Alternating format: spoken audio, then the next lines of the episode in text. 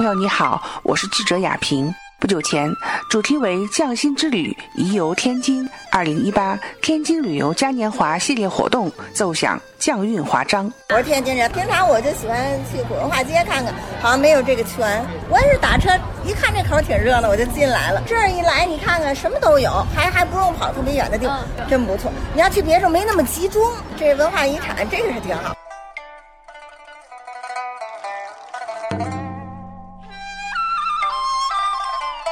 本次大会的最重要环节，匠韵旅游艺术节吸引了倪仁章、景泰蓝宫廷花丝镶嵌、杨柳青木板年画、风筝卫、桂发祥十八街麻花制作技艺、河北衡水内画、巷子纸雕、陕西宜君剪纸、山西面塑艺术等多个省市近百项非遗项目参展。咱也是传言，我们非遗传言第三代。啊，演武须啊！我们的展示嘛呢？咱这个天津市的娃娃看了吗？我做的天眼，我给我家乡做的，我美化在啊！我在给我呃天市家乡，我也在做我的在天市这些工作。你看这个鱼啊嘛，这都是我自己本身设计、本身制作的，也显示咱天津滨海的人民的那种智慧和文化底蕴。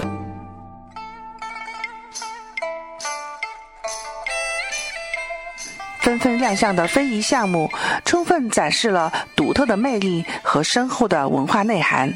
游客们近距离感受和接触了非遗项目，并与项目传承人进行了深入沟通。我们是北京市级的非物质文化遗产，源自于北京非物质文化遗产北京绢人，在北京绢人的基础上呢，又把它进行创新和改良。真正的北京绢人啊，就是最早的那种绢人的话，它是。做工工期非常长，它可能两三个月只能做一个，而且不容易保存。像我们现在改良后的，就把它的头和身体把它进行模具化了。以前这个头是必须一点一点用布、用绢布做在上面，然后用手工再是画。现在可以机器直接做出个模型、头型来，再手工去化妆，提高了它的工作效率。然后可能现在我们一个月都能生产一万多只娃娃，销往世界各地。就是人工可以去翻模具了。你看，像这种的，就是那种仿真丝的那种面料；像那种就是刺绣的面料。每一种娃娃的等级不一样，它的那个面料都不一样。这是四大才女，有那个李清照、蔡文姬、卓文君和上官婉儿。然后还带来一些跟那个动漫合作的，比如说像现在的白雪公主和美人鱼。还有一些我们京剧的比较有名的《白蛇传》的，还有那个《西厢记》的，《锁麟囊》的，《穆桂英》就是穆克寨的，都是一些经典的京剧曲目。传统的那种咱们的非遗，老百姓很难是消费得起的嘛，因为一件作品可能都好几千上万。所以我们现在经过改良的这种也就让平常的老百姓都能买得起，因为可能都很便宜了。现在一百多块钱、两百多块钱、三百多块钱就能把这种非遗的形式的产品就能带回家了。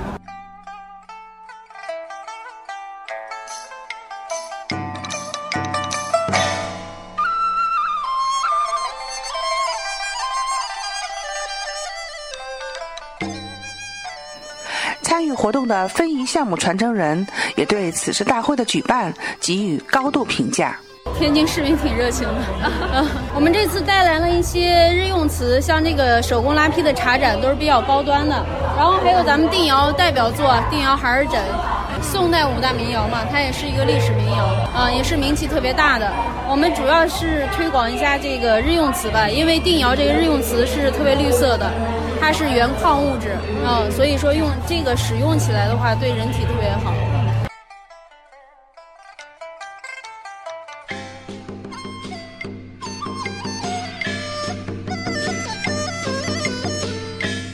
的确，匠心是一个抽象的概念，它离不开这样几个关键词，那就是热情、认真、执着、精湛、细节与奉献。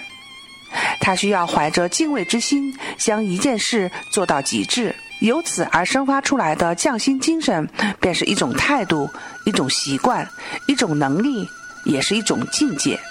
咱们是非遗大师工作室，比如我们城市锦衣彩绘，还有福禄斋张家锦衣泥人，然后瓶子流手工制作技艺，还有咱们的砖雕艺术，它是在那个石家大院还有那个。很多的天津的古的大院里然后我们现在诈尸工作室呢，现在是六项同时展示，是我们的目的在于说帮助这些非遗人来推广，然后让他们走进生活，走向艺术。我们希望就是呃，让更多游客来天津游玩的时候，去领略更多天津的文化，将文旅相结合，带动整个天津市的发展。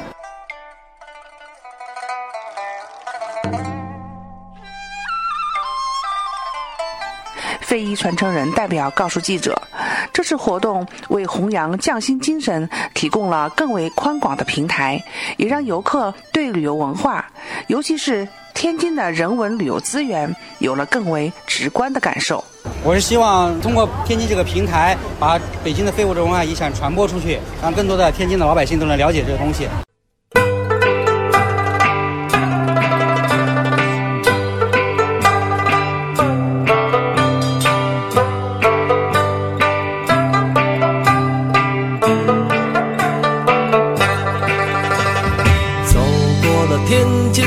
街小巷，有那么多的大楼房，我就住在那大楼里面一个不起眼的地方。走过了天津的大街小巷，有各式各样的银行，所以必须好好学习，天天向上，才能挣钱买车买房。天津的大街小巷，有那么多的漂亮姑娘，那些曾经爱过我和我爱的，如今不知道身在何方。啦啦啦啦啦啦，啦啦啦啦啦啦，咱们还是可以有心情，在这里聊一聊，唱一唱。是可以有胃口，把饭吃的挺香。啦啦啦啦啦啦，啦啦啦啦啦啦，咱们已经走了很久很久，可觉得日子还是很长。咱们还是有时间去谈恋爱，找一些浪漫时光。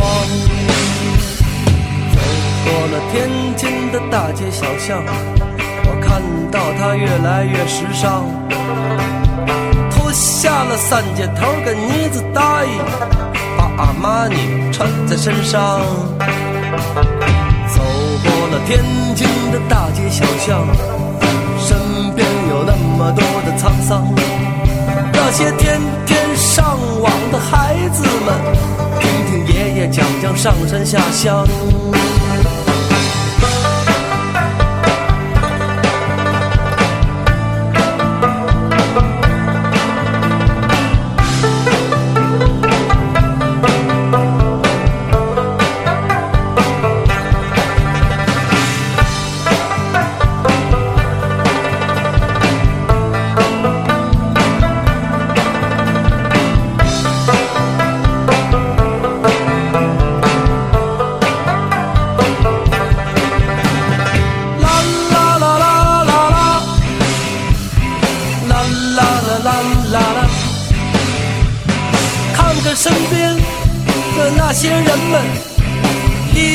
是那么匆忙，仨包俩倒的过日子，他还是一副热心肠。啦啦啦啦啦啦，啦啦啦啦啦啦。看看身边这个世界，我眯起眼睛看看太阳。原来过了那么些年，要。啦啦啦啦啦啦，啦啦啦啦啦啦。看看身边的那些人们。依旧是那么匆忙。